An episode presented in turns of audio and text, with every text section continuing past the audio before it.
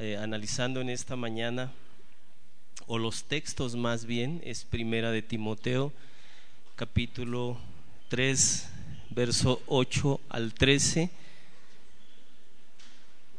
¿Lo podemos leer juntos? ¿Sí está conmigo? Puede tomar su Biblia. Primera de Timoteo 3, 8 al 13. No vamos a entrar en detalles, pero queremos eh, digamos, dar el texto base para esta enseñanza. Dice de la siguiente manera su palabra del Señor, los diáconos asimismo deben ser, deben ser honestos, sin doblez, no dados a mucho vino, no codiciosos de ganancias deshonestas, que guarden el misterio de la fe con limpia conciencia, y estos también sean sometidos a prueba primero y entonces ejerzan el diaconado si son irreprensibles. Las mujeres asimismo sean honestas, no calumniadoras, sino sobrias, fieles en todo. Los diáconos sean maridos de una sola mujer, que gobiernen bien sus hijos y sus casas, porque los que ejercen bien el diaconado ganan para sí un grado honroso y mucha confianza en la fe que es en Cristo Jesús. Quiero pedirle un favor. Se puede poner de pie. Vamos a dar gracias a Dios. Vamos a darle gracias a Dios por su palabra. Todos, todos. Ok. ¿Puede repetir conmigo unas palabras entendiéndolas? Amén. Así que fíjese lo que va a decir. Padre, te queremos dar gracias por tu palabra te agradecemos el privilegio de poder escucharla. Ayúdame a atesorarla en mi corazón y ayúdame a ponerla por obra con tu Santo Espíritu. Señor, dame ese privilegio de vivir dignamente como un hijo tuyo. En el nombre de Jesucristo. Amén. ¿Puede sentarse? No voy a entrar en detalles, vuelvo a decir, quiero hablar de los aspectos a considerar acerca de los diáconos. Hemos estado hablando semanas anteriores de los obispos, pero antes de entrar en cada una de las características de los diáconos, eh, vamos a hablar de aspectos a considerar acerca de los diáconos. ¿De qué vamos a hablar? Aspectos a considerar acerca de los diáconos. Y para esto necesitamos hacer mención de la autoridad establecida por Dios en la iglesia.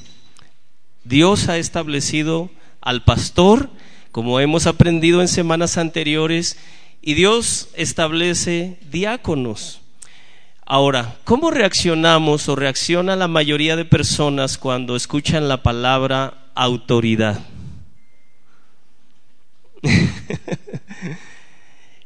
de pronto, hace algunos años, le comenté a una de mis hijas, cuando hubo una situación un poco complicada con uno de sus maestros, estando en la primaria, ella dijo la situación que había pasado y ella mencionó acerca de que le parecía injusto la actitud de la maestra. Y hubo un momento en que tuve que, por gracia de Dios, hablarle según las escrituras. Le dije, tienes que aprender algo, hija. Escúchame bien. Tu maestra es tu autoridad. Y tú debes guardar lo que ella te dice que tienes que hacer. ¿Hay reglas en el salón? ¿Sí o no? Sí. ¿Y qué hicieron los niños? ¿Violaron o guardaron esa regla? La violaron. ¿Tú tienes derecho porque ellos la desobedecieron también a desobedecerla? Pero es que, bueno, ¿tienes derecho? Sí o no. Pero es que ellos no, tú, ¿tienes derecho? No, entonces no lo hagas. Porque hay una autoridad establecida por Dios. Yo no iba a solapar a mi hija y a decirle, sí, hija, sí, pues, tú no te dejes, hija, tú pégale a los chamacos. No, no. Necesitamos actuar de esa manera desde la perspectiva de Dios, según Romanos 13, 1, 2. Sométase toda persona no solo los creyentes, si usted está de visita y dice, bueno, eso no aplica conmigo porque no soy creyente, si tal vez usted no ha confesado a Cristo como su Señor, y tal vez diga, yo no estoy obligado, la escritura dice, quien conozca o no conozca a Dios, sométase toda persona a las autoridades superiores, porque no hay autoridad sino de parte de Dios. ¿Quién pone las autoridades? Dios y las que hay por Dios han sido establecidas. De modo que quien se opone a la autoridad, a lo establecido por Dios, resiste. Cuando alguien resiste la autoridad, ¿contra quién se está enfrentando? Contra Dios. Y los que resisten, ¿cuál es la consecuencia? Sean cristianos o no, acarrean condenación para sí mismos. ¿Ya había escuchado este texto? Pues Dios establece autoridades en la iglesia, en cualquier parte del mundo, de la sociedad, Dios ha establecido autoridades, sea escuela, sea iglesia, sea la nación, la colonia. ¿Cuál es el mandamiento de Dios, hermanos? Someternos. Oí como a cinco. ¿Cuál es el mandamiento de Dios? someternos a toda autoridad, a la autoridad que nos dé leyes o órdenes según lo que Dios aprueba. Cuando una autoridad da órdenes que Dios no aprueba, no estamos obligados a obedecerle. Ahora, el pastor, como autoridad establecida por Dios, no es el dueño de la iglesia, no es el señor de la iglesia, es un siervo de Dios, el pastor, establecido por Dios para servir a la iglesia bajo la autoridad de las escrituras. Amén. ¿Sí escuchó eso? Bajo el gobierno de Cristo. El pastorado no es una posición que en donde el hombre puede hacer lo que se le antoje. La encomienda de Dios para el pastor es guiar al pueblo, su pueblo, los que han sido comprados con su sangre, y traer beneficio, crecimiento, edificación al creyente para su gloria. Amén. Así que es un supervisor, un administrador, alguien que preside, alguien que amonesta, alguien que conforme a las escrituras enseña. Y tal vez diga, oiga, leímos un texto de los diáconos porque estamos hablando de los pastores, porque estamos hablando de autoridad establecida por Dios en la iglesia.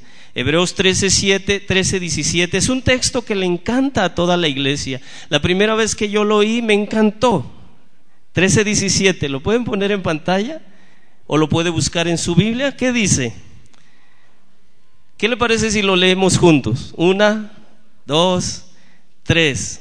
Obedeced sujetaos, porque ellos velan por vuestras almas como quienes han de dar cuenta para que lo hagan con alegría, no quejándose, aunque, porque esto no es provechoso. Dos palabras básicas de este texto, obedeced, sujetaos. ¿Está de acuerdo usted? ¿El pastor es una autoridad establecida por Dios? ¿Usted ¿Está dispuesto a escuchar el consejo del pastor David? ¿Del pastor Mac? Si está respaldado por las escrituras. Amén. El pastor está bajo autoridad de Dios, igual que todos los pastores que pudiera haber en una iglesia. Cada pastor es una oveja del Señor, el pastor y el diácono. En las iglesias debe jamás, debe cuidar, jamás, debe atender con mucha cautela, no perder de vista que es un siervo de la iglesia y la sumisión mutua entre los pastores. Es decir, los pastores deben someterse entre ellos mismos a la escritura y autoridad de Cristo. Efesios 5:21 nos dice algo para todos, no solo para los pastores. Efesios 5:21, ¿lo tiene en su Biblia? Someteos otra vez. Amén. Someteos unos a otros en el temor de Dios. Amén, en la voluntad de Cristo. El diácono en la actualidad, vamos a entrar más en detalle, quería hablar un poquito de autoridad en la iglesia. El diácono en la actualidad, podemos considerar dos cosas que eh, tristemente son una realidad en la actualidad en la iglesia de Cristo. Es un ministerio número uno descuidado. ¿Es un ministerio qué? Descuidado. ¿Usted ha escuchado de diáconos en las iglesias? ¿Aquí mismo? ¿En esta iglesia? ¿Hay diáconos aquí? Así, eh, usando el concepto como tal, no, pero vamos a estudiarlo. ¿En qué actividades se debería de ocupar o se ocupa un diácono? En la Biblia no hay muchos datos que hablen acerca de las actividades de este ministerio. Eh, pero parece ser que Pablo cuando escribe a Timoteo da por sobreentendido que ya Timoteo sabe en qué actividades se han de ocupar los diáconos. Y otro aspecto que quiero, otro punto que quiero mencionar acerca del diaconado en la actualidad es que muchos lo ven como un misterio inferior, de baja categoría. ¿Sí? El pastor y el diácono no es un asunto de importancia, de valores, es un asunto de funciones.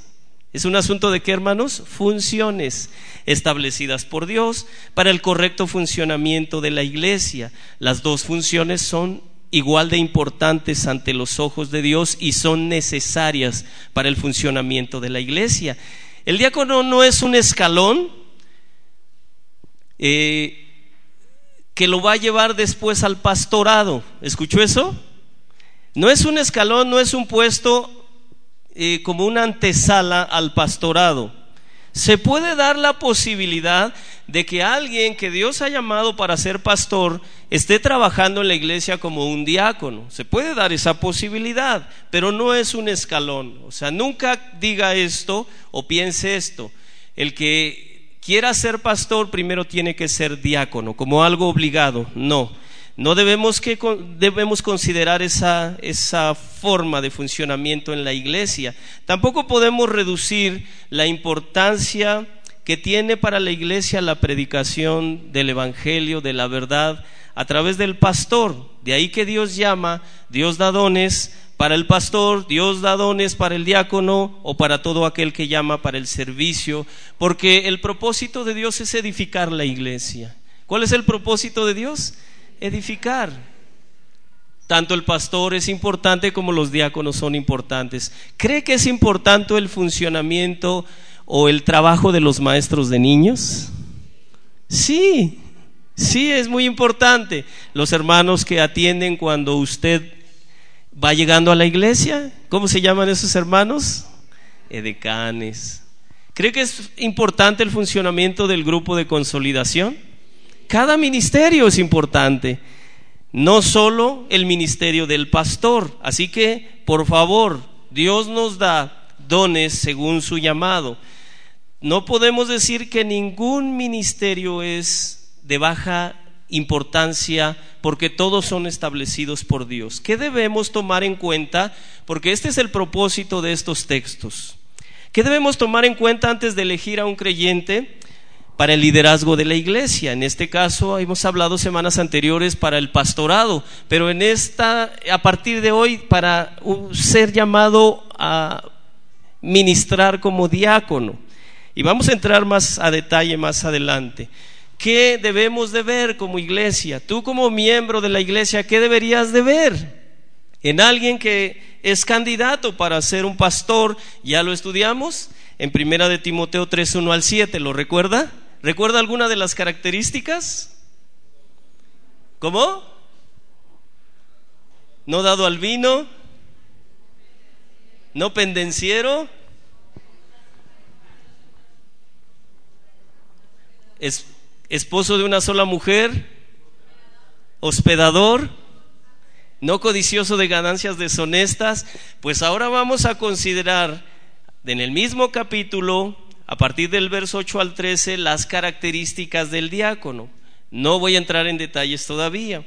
Mire, hermanos, los pastores pueden ser, o más bien, deberían ser varios en una sola iglesia, ocupados de diferentes actividades. Algunos de ellos se ocupan en enseñar. Dice Primera de Timoteo 5, 17, los ancianos que gobiernan, que gobiernan bien sean tenidos por dignos de doble honor, mayormente los que trabajan en predicar y enseñar. Es decir, Pablo está diciendo, hay ancianos, recuerda la palabra anciano, pastor, obispo, significa lo mismo. Hay ancianos, dice Pablo, que se dedican a enseñar, no todos. Algunos pueden tener alguna otra actividad debido a los dones que Dios le ha dado. Es decir, en la primera iglesia había ancianos y no todos se dedicaban a la enseñanza o a la predicación, pero todos, escuche esto, tenían la misma autoridad, respaldados por Cristo, con el fin de edificar el cuerpo de Cristo. ¿Quién es el cuerpo de Cristo? Nosotros. Filipenses 1.1. Esto es un ejemplo. Pablo y Timoteo, dice Pablo, siervos de Jesucristo. ¿Qué es un obispo? Un siervo de Jesucristo. A todos los santos en Cristo Jesús que están en Filipos. ¿Con? ¿Con quién? Los obispos y diáconos. Es decir, Pablo está diciendo en la iglesia, todos los santos se pueden dividir o, o, se pueden colocar en dos grupos, salud. Primer grupo, obispos. Segundo grupo, diáconos. Y entre todos los santos hay dos grupos que tienen autoridad, obispos y diáconos. Ahora vamos a ver tres puntos acerca del diaconado. ¿Qué significa la palabra diácono? ¿Se ha preguntado usted eso? ¿Qué significa la palabra diácono? Como número uno, que viene del griego diaconeo, significa básicamente siervo. ¿Qué significa? Siervo, asistente, ayudante, servidor, que se encargaba del cuidado de una casa este, este, término no solo se, se empezó a usar en la iglesia, ya se usaba antes de que la iglesia cristiana lo utilizara. Se encargaba alguien que era un diácono, se encargaba del cuidado de una casa, de tareas que un solo esclavo podía hacer. Cualquier actividad, tareas que no eran dignas de un hombre libre. Acuérdese que en ese tiempo había esclavitud. Amén.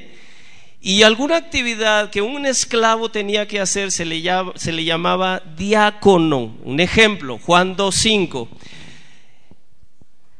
Nos habla de las bodas de Canaán, Juan 2.5.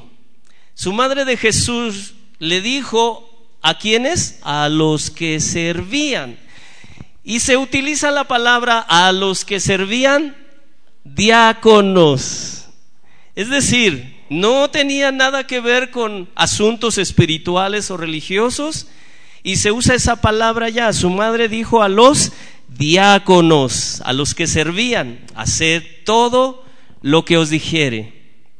No voy a entrar en detalles, sino solo quiero que entendamos ese término que se usaba, no, no, no se empezó a usar en la iglesia, ya se usaba antes. Los siervos que no tenían nada que ver con asuntos espirituales o religiosos eran llamados diáconos. Mateo 22, 13, en una parábola que Jesús enseña, entonces, Mateo 22, 13, entonces el rey dijo a los que servían, es decir, a los diáconos atarle de pies y manos, echarle en las tinieblas de fuera y ahí será el lloro y el crujir de dientes. Si se da cuenta que en estos dos textos no tiene nada que ver con asuntos espirituales de las escrituras, sino con un servicio común y que muchas veces los esclavos tenían que hacer. Ahora, en el cristianismo, en la iglesia, eso es lo que nos interesa. Las personas que fueron llamados diáconos, se les empezó a decir a aquellos que servían a las mesas. Algunos opinan que cuando se utiliza en, en Hechos 6, los diáconos que son elegidos, siete de ellos, entre ellos Esteban, Prócoro y bueno, los demás, eh, ellos de alguna manera servían a las mesas o fueron llamados a servir a las mesas. Algunos estudiosos dicen que esas mesas no era un asunto de servir platos, sino en todo el asunto administrativo que tenía que ver con atender las necesidades de las personas que se estaban congregando.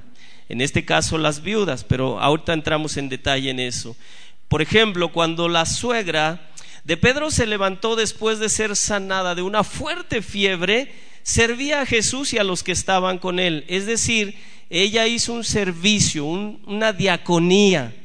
La palabra diaconía fue usada ya en el cristianismo cuando un creyente hacía algo digno en favor de otro creyente, como una muestra de la manifestación del amor de Dios ya puesto en su corazón.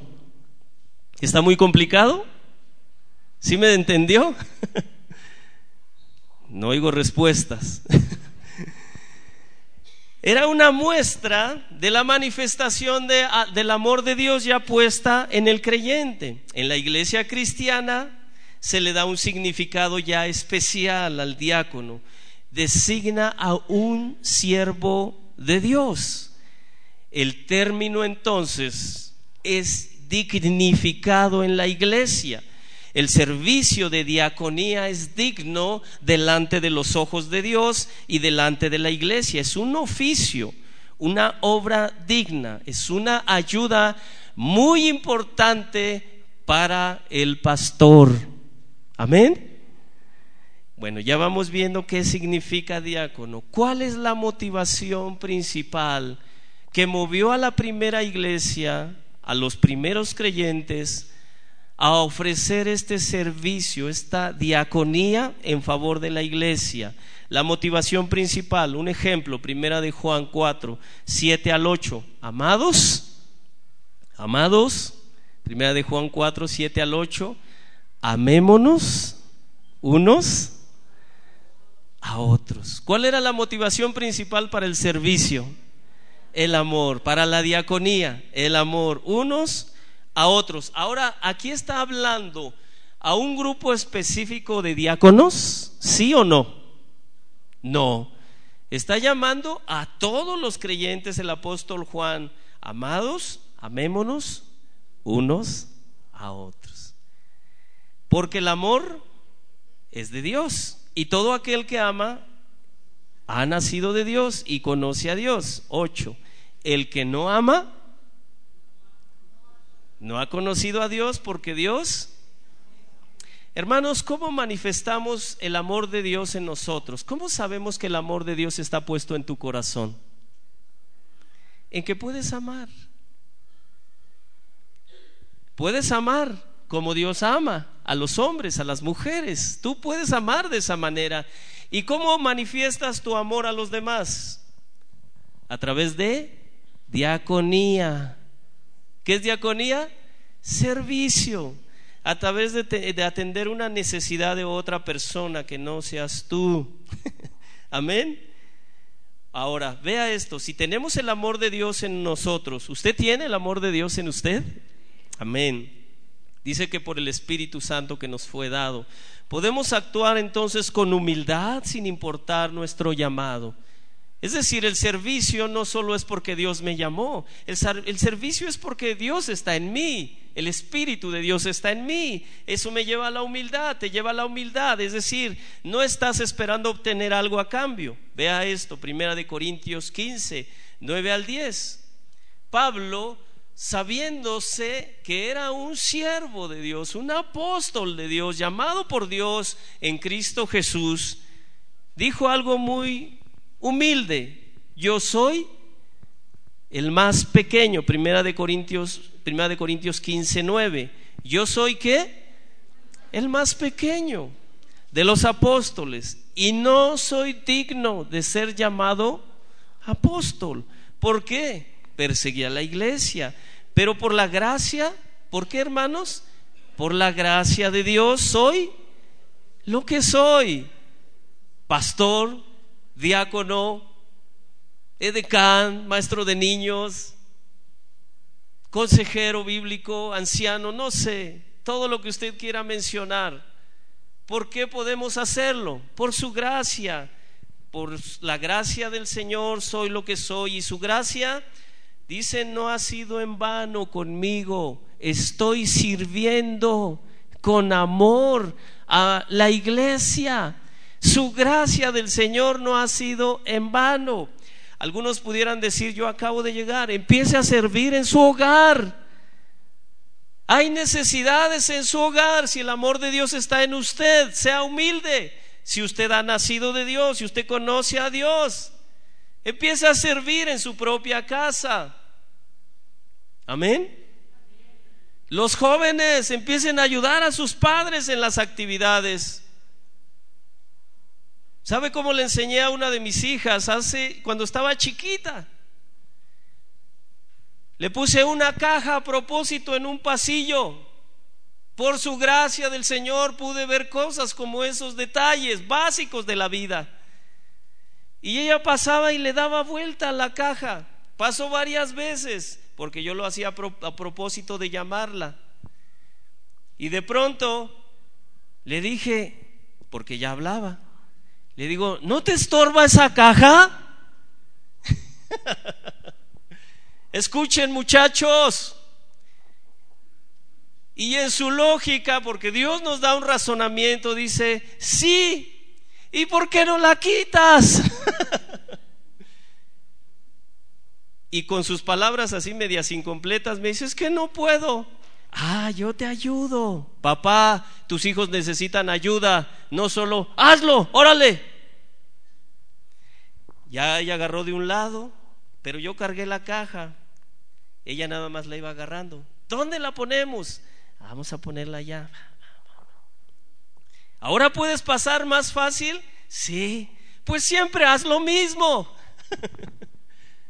Siempre haz lo mismo, haz un lado lo que te estorba. Jóvenes, hay cosas en tu hogar que estorban, incluso tu caminar, y no has hecho nada. Empieza a servir. Si el amor de Dios está en ti. Amén. Por su gracia del Señor somos lo que somos. Y vea esto, vea su humildad de este hombre que era apóstol. Y su gracia no ha sido en vano para conmigo. Antes he trabajado más que todos ellos. ¿Quiénes son ellos? Los demás apóstoles. Ahora Pablo no se está jactando diciendo, yo he trabajado más, pobrecito de mí. No, dice, pero no yo. Escuche esto, no yo, sino quién? La gracia de Dios conmigo. ¿Qué es lo que trabaja dentro de nosotros para bendecir a la iglesia? La gracia de Dios conmigo. Toda la gloria es para Dios. El llamado de Dios, los dones, no son títulos de reconocimiento de toda la iglesia. Ahora, hermano, este es su título, pastor, diácono. No, el llamado de Dios, los dones, son funciones. ¿Qué son? Funciones para el beneficio de Dios, delegados por Dios, para el beneficio de la iglesia, delegados por Dios a las personas que Él quiere llamar. A Pablo le queda claro que Dios no tomó en cuenta nada de Él, como aprendíamos en la mañana, para ser un predicador a los gentiles del Evangelio, para ser llamado al ministerio. Dios determina la función de todos aquellos que Él llama para su familia en Cristo Jesús. Él no solo llama a la salvación, Él no solo dice, ya eres salvo por tu fe en Cristo, ya. No, Él te llama para que tú cumplas una función en el cuerpo de Cristo, en la iglesia. Dios nos pone como partícipes, como miembros del cuerpo de Cristo. Algunos son orejas, otros son lenguas, Otros son pies, manos, pero ninguno es cabeza. ¿Quién es la cabeza? Cristo es la cabeza, Él nos dirige y vea lo que dice Pablo en Gálatas 1.15, pero cuando agradó, es decir, cuando Dios quiere, cuando agradó a Dios, algo más de lo que hablábamos en la mañana de la elección incondicional de Dios. Me apartó desde el vientre de mi madre. ¿Desde cuándo nos aparta Dios? Y me llamó por su gracia. ¿Por qué nos llama? Por su gracia. ¿Sí? Amén. Primera de Corintios 12, 4 al 7. Ahora bien, hay diversidad de dones. Dios te llamó, Dios te ha dado dones. Si eres de la familia de Dios, Dios te ha dado dones. Hay diversidad de dones, pero el Espíritu es el mismo. Hay diversidad de ministerios, pero el Señor es el mismo. Hay diversidad de operaciones, pero Dios, escuche esto, léalo conmigo por favor. Uno, dos, tres. Pero Dios, que hace todas las cosas en todos, es el mismo. Mediten esto. Si Dios te llama al pastorado, porque hemos estado aprendiendo en semanas anteriores, si Dios te llama a ser diácono, si Dios te llama al servicio, es porque Él va a hacer a través de ti lo que la iglesia necesita. Sabes, muchos de ustedes de pronto yo los veo ante este tipo de enseñanzas y yo considero mi propia experiencia años atrás. ¿Yo? ¿Yo servir a la iglesia? Hermano, yo no sé predicar. Bueno, Dios te llama de acuerdo a sus dones que te ha dado, porque Él quiere que cumplas una función. No todos vamos a ser predicadores. Amén. Así que deje de decir, yo. Más bien diga, yo. Dios nos ha llamado, si eres parte de la familia de Dios, Dios te ha dado dones. Estoy en 1 Corintios 12, hay diversidad de dones, eh, de operaciones, de ministerios, pero Dios hace todas las cosas en todos. Él es el mismo. Siete, a cada uno. Ve a la persona que está a su lado. Si es un hijo o una hija de Dios, dice Pablo, a cada uno le es dada la manifestación del Espíritu para provecho.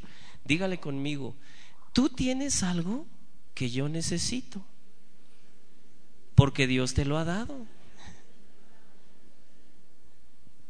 Porque es para provecho no personal. No. Es decir, cuando Dios te da algo, no dice, benefíciate del don que yo te di, hazte rico, haz limpias, cobra. Eh, ¿Haz oraciones por sanidad y cobras cinco mil pesos? No. Cuando Dios te da dones es para provecho de los demás. ¿Quiénes son los demás? La iglesia. O sea, tú tienes algo que Dios te dio, si eres un hijo de Dios, que es para provecho de nosotros. Y me incluyo porque yo soy, también iglesia. Así que, que Dios en esta mañana rompa Cualquier paradigma o pensamiento o filosofía que esté en ti y que te impide creer que hay una función en ti.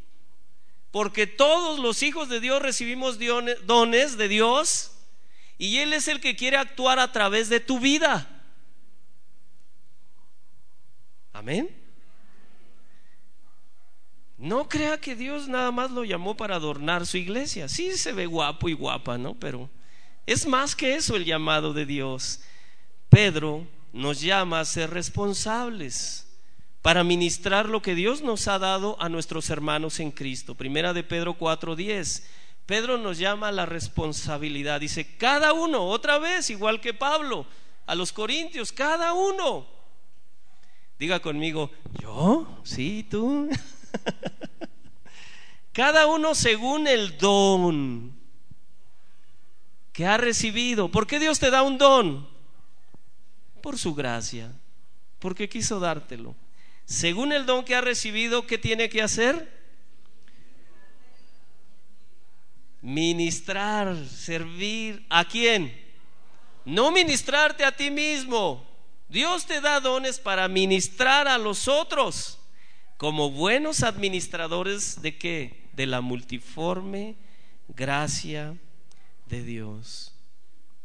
Ahora puede decir conmigo a la persona que está a la derecha o a su izquierda, elige a alguien y dígale, estoy para ministrarte. Dios me ha llamado a ministrarte, es decir, a servirte. Amén. Aunque usted no lo crea. Esta es la multiforme gracia de Dios manifestándose en cada uno de nosotros como familia de Dios en beneficio de los demás a través de ti. Pedro dice, ministra. Y esa palabra, ministrelo, significa diaconía. ¿Qué significa? Diaconía. Es decir, Pedro está diciendo, manténganse sirviendo a los demás con el don que Dios le ha dado a cada uno, si eres familia de Dios. Dios no dice, este hijo me salió medio feito, como que no se merece ningún don, o era el último de la fila. no, Dios dice, todos y cada uno de mis hijos reciben un don. Y Pedro nos llama a la responsabilidad. Ministrelo, cada uno. Todos los hijos de Dios han recibido, escuche por favor, la manifestación del Espíritu Santo.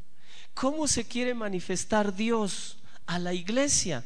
A través de sus dones cuando tú ministras cuando tú sirves a los demás. Si tú eres un hijo, insisto, de Dios, Dios te dio dones.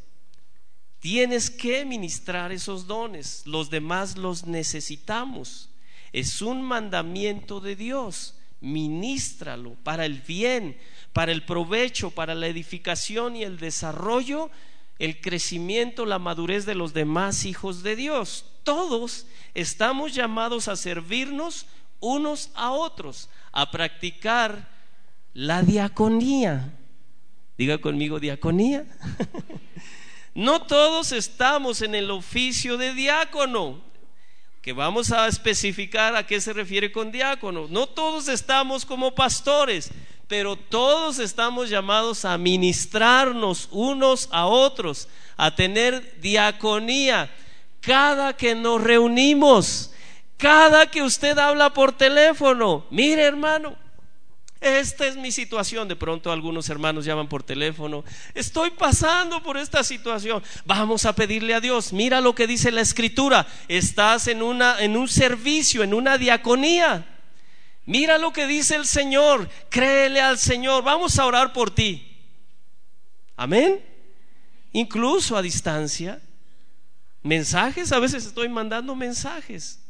Todos estamos en el oficio del diaconado, aunque no todos estemos practicando el oficio específicamente como diáconos. Dios nos ha llamado a servirnos unos a otros. ¿Y cómo le compruebo eso? Ah, Jesús es nuestro modelo a seguir.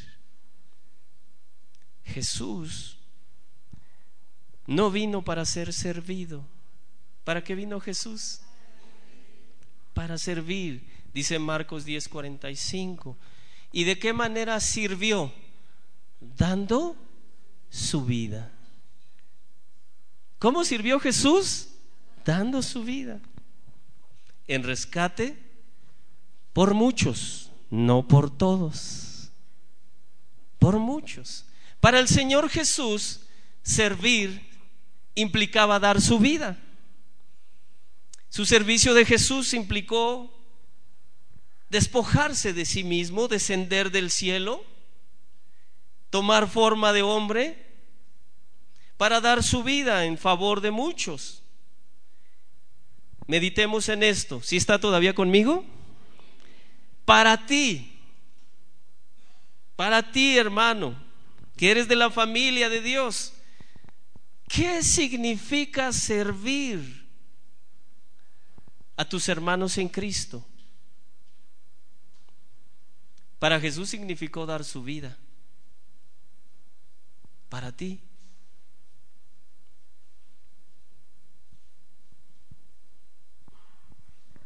El creyente, muchos creyentes, yo los he visto desde que he llegado al cristianismo, he podido ver que han servido de una o de otra manera en cosas básicas de las necesidades de la iglesia. Pero tú qué estás haciendo? Cosas básicas de las necesidades de tu propio hogar. ¿Tú qué estás haciendo? Jesús dio su vida.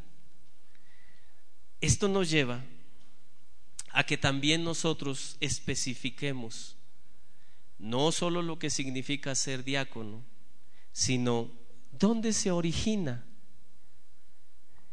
como número dos, el origen del diaconado. El diaconado surge como una respuesta a las necesidades de la iglesia primera.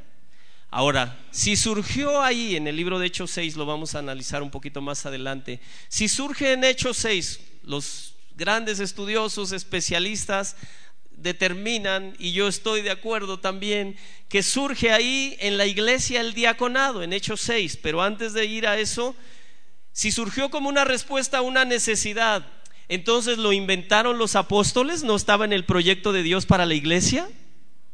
¿Sí o no? ¿Fue un oficio inventado por los apóstoles? No, es parte de los planes de Dios. Recordemos que los apóstoles de Cristo fueron las personas designadas para poner el fundamento de la iglesia, pero Cristo es la piedra principal del edificio. Efesios 2, 19 al 22. Así que ya no sois extranjeros, 2, 19 al 22 de Efesios, sino conciudadanos con los santos. Escuche estos términos, conciudadanos de los santos, miembros de la familia de Dios, miembros de la familia, edificados sobre el fundamento de quién? ¿De quién, hermanos? Los apóstoles, Dios eligió a doce hombres para que ellos establecieran la forma como debería funcionar la iglesia. De manera que estaba en la voluntad de Dios, siendo la piedra principal o la principal piedra del ángulo Jesucristo mismo. ¿Quién es la piedra principal? Jesucristo. En quien todo el edificio, todos los hermanos, bien coordinado, bien coordinados, va creciendo, vamos creciendo para ser un templo santo en el Señor. Amén. Todos juntos. Todos coordinados, creciendo juntos. No dice que algunos deban quedarse siendo niños, como aprendíamos semanas anteriores en quien vosotros también sois juntamente edificados para morada de Dios en el Espíritu. ¿Para qué somos edificados, hermanos? Para morada de Dios. Escuche por favor, para que cada vez se manifieste en ti con mayor plenitud la imagen de Cristo. La manifestación del Espíritu Santo. Amén. ¿Sí? Ahora vea esto, Cristo siendo la cabeza es quien sustenta y cuida la iglesia. Efesios 4:8 dice que Cristo dio dones a los hombres, a los que él llama. Efesios 4:8. Cristo cuida la iglesia, Efesios 5:29, la sustenta y la cuida también Cristo a la iglesia. Comparando el matrimonio, el varón cuida y sustenta a su mujer, también Cristo a la iglesia. ¿Quién sustenta la iglesia? Cristo. ¿Quién da dones a los creyentes? Cristo. Amén. Cristo protege a su iglesia, la cubre, así como una gallina protege a sus polluelos, le alimenta, Él nos alimenta con su palabra, pero Él es la cabeza. El obispo no es la cabeza ni el diácono. ¿Quién es la cabeza? Cristo. Ahora, en Hechos 6 nos habla de este evento Recuerda, solo le narro, es del verso 1 al 6. ¿Recuerda que cuál fue el problema que se suscitó en ese momento? No había quién sirviera a quién. Las viudas griegas estaban siendo desatendidas. Imagínense, vamos a poner un ejemplo aquí para hacerlo más entendible. Estamos los de la colonia Los Ángeles. Amén. Creo que hay poquitos. y están los de 10 de mayo, los de Agrícola Oriental. ¿Y qué pasa? Que de pronto yo decida como que atender con un poquito más en unas despensas, así como López Obrador, a las personas o a los hermanos de Los Ángeles. Y de pronto los hermanos de 10 de mayo y de Agrícola Oriental, las viudas, sobre todo las viudas, las que tienen necesidad o los que son más pobres, de pronto pues van a ver la diferencia, ¿no? Oye, ¿por qué le diste dos kilos de huevo y a mí uno? ¿Por qué le das dos litros de aceite y a mí uno? Algo similar pasó en ese momento. Ahora, los apóstoles, debido a que creció la iglesia, en su primer discurso de Pedro, Hechos 2, tres mil convertidos, dicen, menciona eh, personas, no dice que eran varones, personas, hombres y mujeres, tres mil. ¿A 120 se da cuenta de la diferencia? Entonces el problema era complejo de 120 a 3 mil.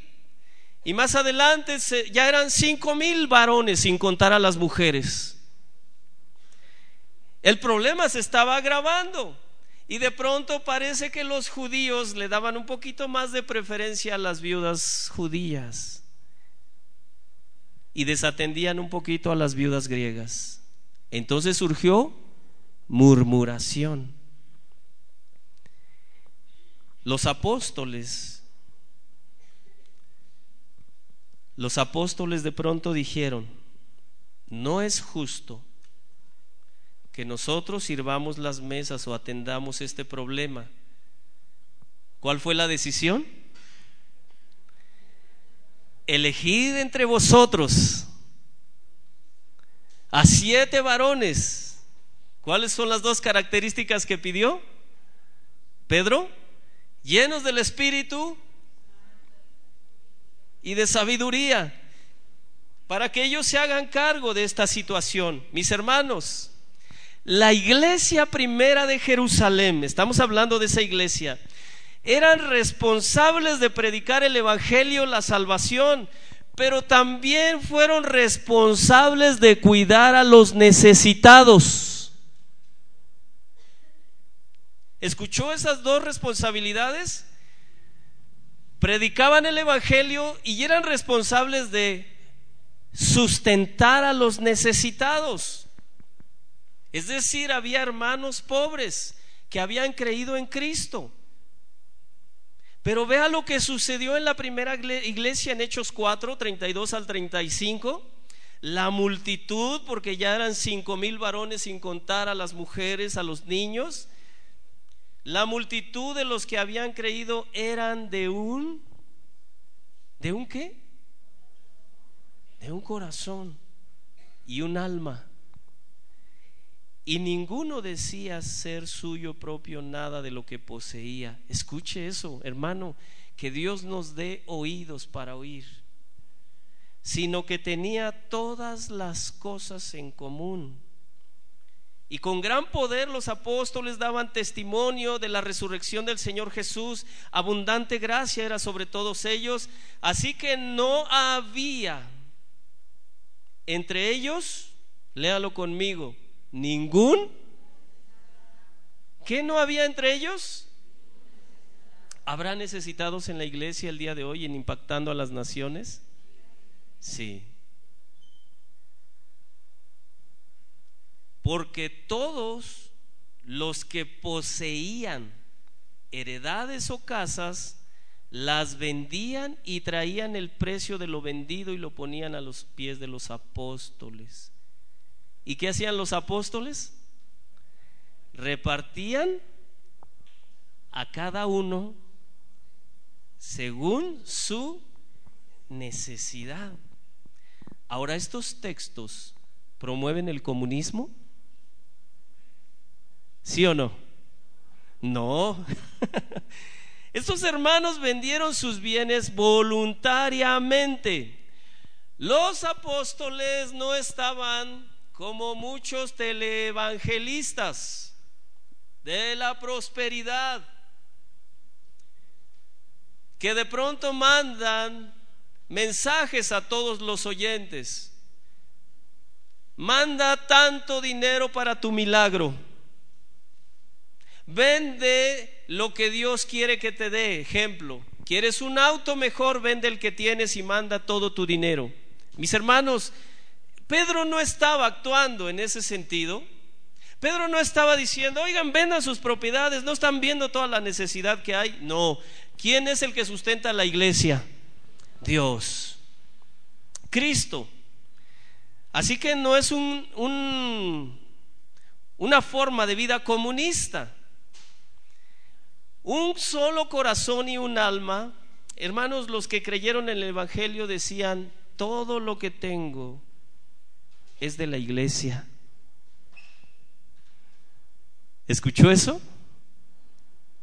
¿Usted podría decir eso el día de hoy? Como que se quedaron muy serios. Ellos en aquel tiempo decían, todo lo que tengo es de la iglesia. ¿Sabe qué dice el gobierno comunista? Todo lo que tú tienes es mío. Pedro no estaba en esa actitud. Veamos ejemplos. Ahorita explicamos más de esto. Bernabé, en Hechos 4, 36 al 37, trajo voluntariamente el dinero de una heredad que vendió. Hechos 4, 36, 37.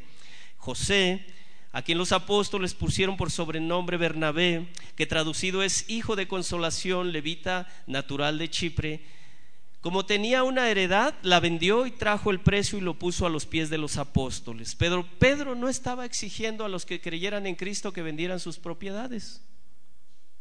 ¿Está claro? Ahora, ¿es válido que ya de hoy las iglesias, los pastores pidan que los creyentes vendan sus propiedades y traigan el dinero? ¿Es válido o no? No, hermanos. no, no es una práctica que estableció la primera iglesia. Vean otro ejemplo. Entonces, si Pedro no estaba en esa actitud de que de decirle a los hermanos, vendan sus propiedades y traigan el dinero, ¿por qué recriminó a Ananías y a Zafira en Hechos 5? ¿Por qué? Ah, no fue porque no trajeron todo el dinero. porque Ananías y Zafira, ellos habían prometido que al vender esa propiedad o heredad traerían todo lo que se les diera por esa venta a los pies de los apóstoles, pero retuvieron una parte. Y Pedro claramente le dijo el motivo de por qué iban a morir, porque incluso murieron. No has mentido a los hombres, sino a Dios. A Dios. ¿Qué pasa si el pastor David en esta mañana hubiera dicho, hermano, si usted no ofrenda, le está mintiendo a Dios y puede ser que le pase lo de Ananías y Zafira? ¿Eso es válido? No. Mis hermanos, necesitamos madurar en el entendimiento, en el manejo de los bienes en la iglesia, en nuestros propios hogares. Estos, este matrimonio cayeron muertos. Su entrega de ellos también fue voluntaria, igual que Bernabé. Pedro no estaba exigiendo a los creyentes que trajeran sus bienes.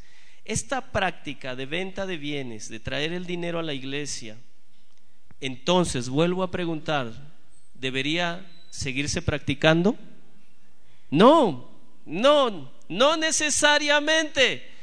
Si alguno de pronto dijera, porque ha sucedido, pastor, vendí una propiedad, así ha pasado mis hermanos, y yo voluntariamente quise traer esta cantidad de dinero para la ofrenda de la iglesia.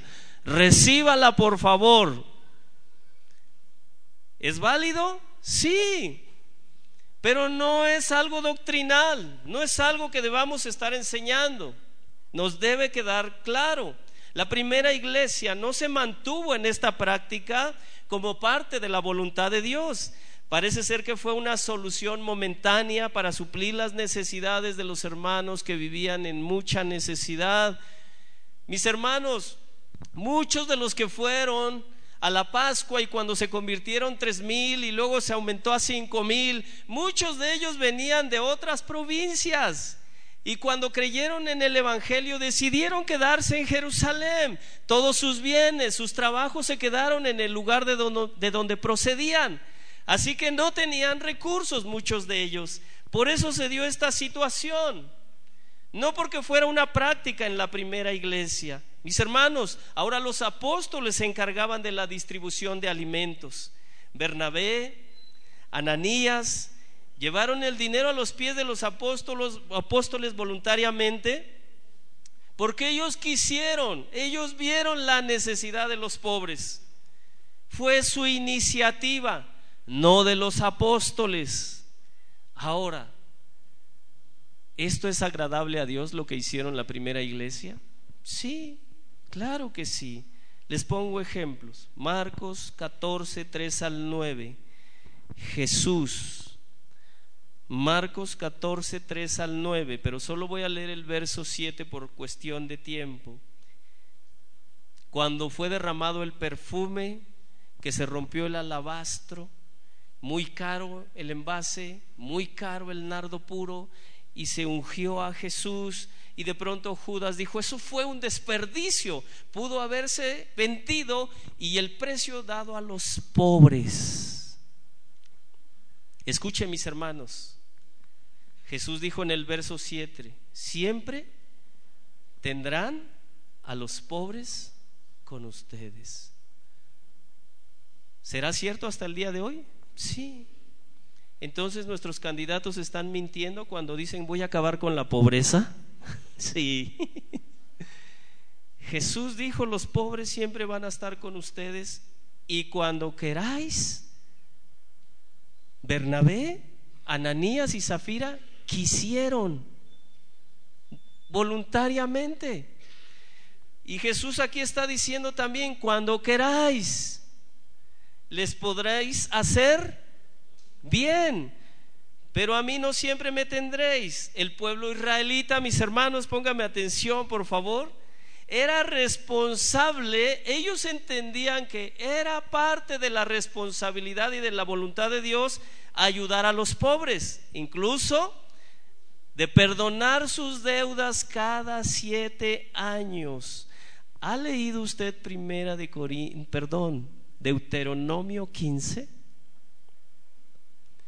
El pueblo de Israel antes de Cristo en la ley demandaba que cada siete años, Deuteronomio 15, toda deuda fuera remitida. ¿Sabe qué es remisión? Era el año de la remisión. ¿Qué significa eso?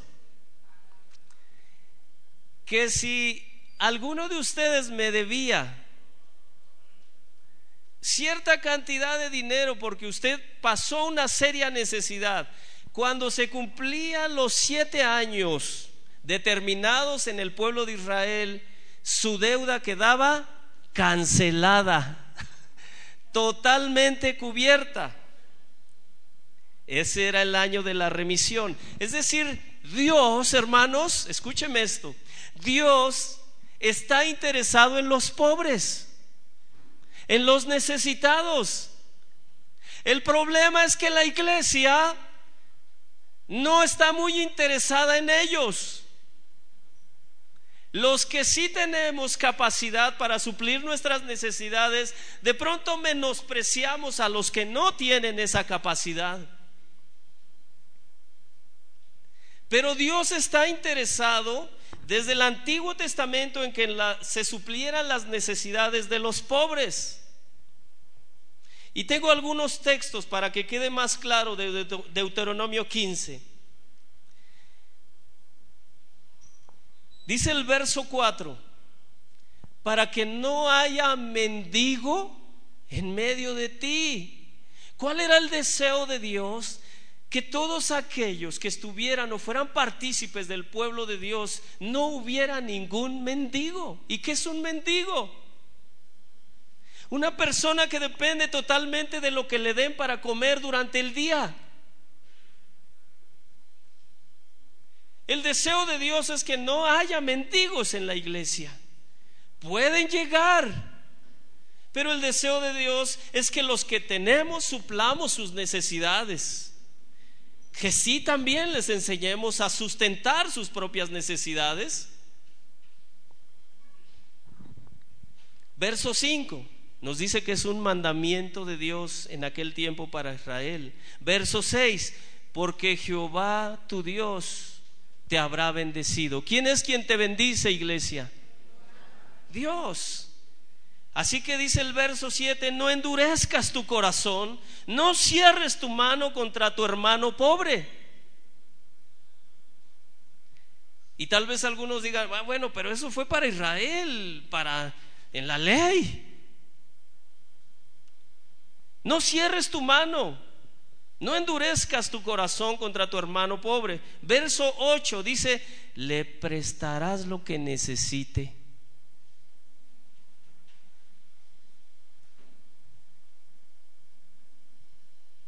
Ve a la persona que está a su lado. Y no le diga, oye, ¿tendrás que me prestes? no, no, dígale, ¿tendrás alguna necesidad en la que yo te pueda ayudar?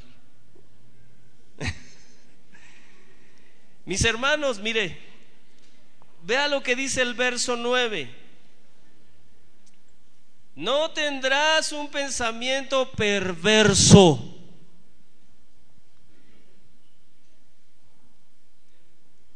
Cuando se acerque el séptimo año y tal vez sea el año seis y llegue un pobre en aquel tiempo y te diga o le dijera a algún rico, oye, por favor préstame. No, pues ya se acerca el año, el cierre del año séptimo y no te va a dar tiempo pagarme.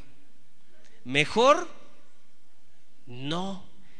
Vea lo que dice el Señor. El pobre podrá clamar a Dios contra ti, iglesia, y te será contado como pecado. Así que dice el verso 10, le darás, le darás y no serás mezquino en tu corazón. ¿Qué significa mezquino? Ah, ok, está bien, ya vi que no tienes nada. Bueno, ok, ten 10 pesos, cómprate un taco. No, dice que le darás suficiente. El que es mezquino da, pero una gotita, teniendo la posibilidad de abrir la llave para que salga el chorro. Y no significa que esa persona dependa de ti todos los días de su vida. Significa que si tú tienes y le puedes dar, dice, no seas mezquino.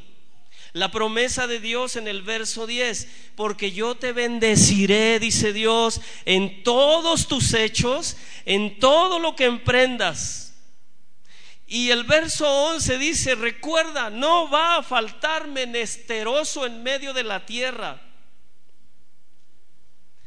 Y este es el mandamiento de Dios. Abrirás tu mano a tu hermano, al pobre y al menesteroso en tu tierra, en la iglesia.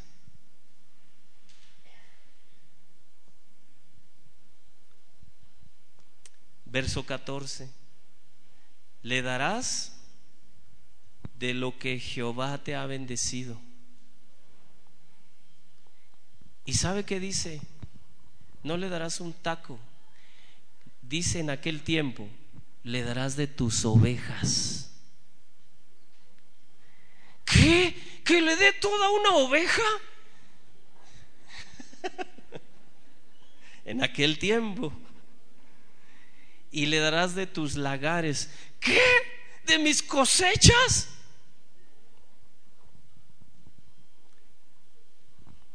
Estoy por terminar. Les dije que íbamos a ver algunas cosas que tiene que ver con el diaconado. Mis hermanos, quiero Deuteronomio 8:12.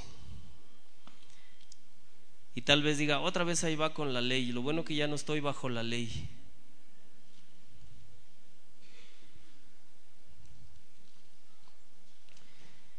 Mis hermanos, hay un aspecto de la ley que Dios nos ha llamado a cumplir y que es el aspecto moral, el aspecto ceremonial, los rituales, lo que hacía Israel. Ya no estamos obligados, ya no estamos obligados a traer un corderito y sacrificarlo aquí y como hace un rato aprendíamos, la sangre sea rociada. Eso ya no, tiene que ver con las ceremonias, pero el aspecto moral de la ley, Jesús dijo que él venía a cumplirla y que era su compromiso cumplirla en Mateo 5, 17 al 20 y que si alguno trataba de enseñar la ley sin quererla vivir, como en este caso un mandamiento de Dios de ayudarnos unos con otros, sería llamado pequeño en el reino de los cielos. Y el verso 20 dice, si vuestra justicia no fuere mayor que la de las escribas y fariseos, no entraréis al reino de los cielos.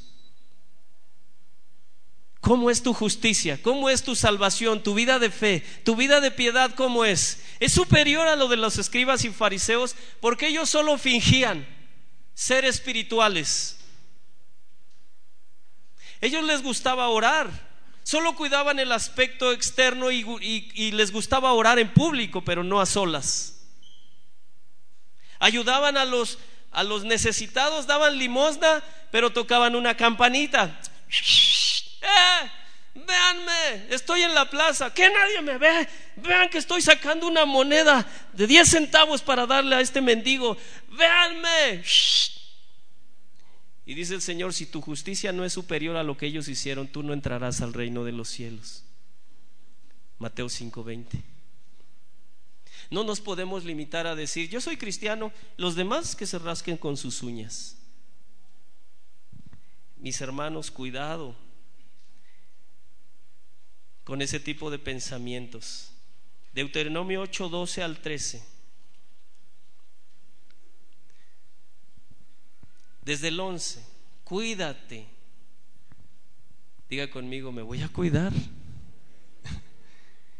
Cuídate de no olvidarte de Jehová tu Dios para cumplir sus mandamientos, sus decretos, sus estatutos que yo te ordeno hoy ¿De dónde viene eso? Del cielo, de Dios.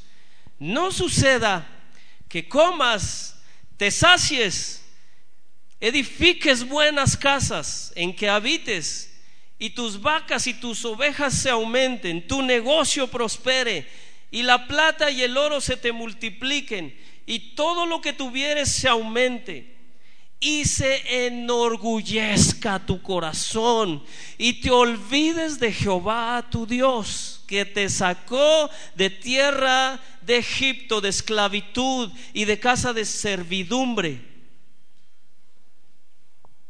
que te sustentó? Verso 16 con maná en el desierto, comida de, ah, que tus padres no habían conocido, afligiéndote y probándote para que a la para la postre hacerte bien. 17, y digas en tu corazón, mi poder y mi fuerza, la de mi mano me ha traído toda esta riqueza. 18.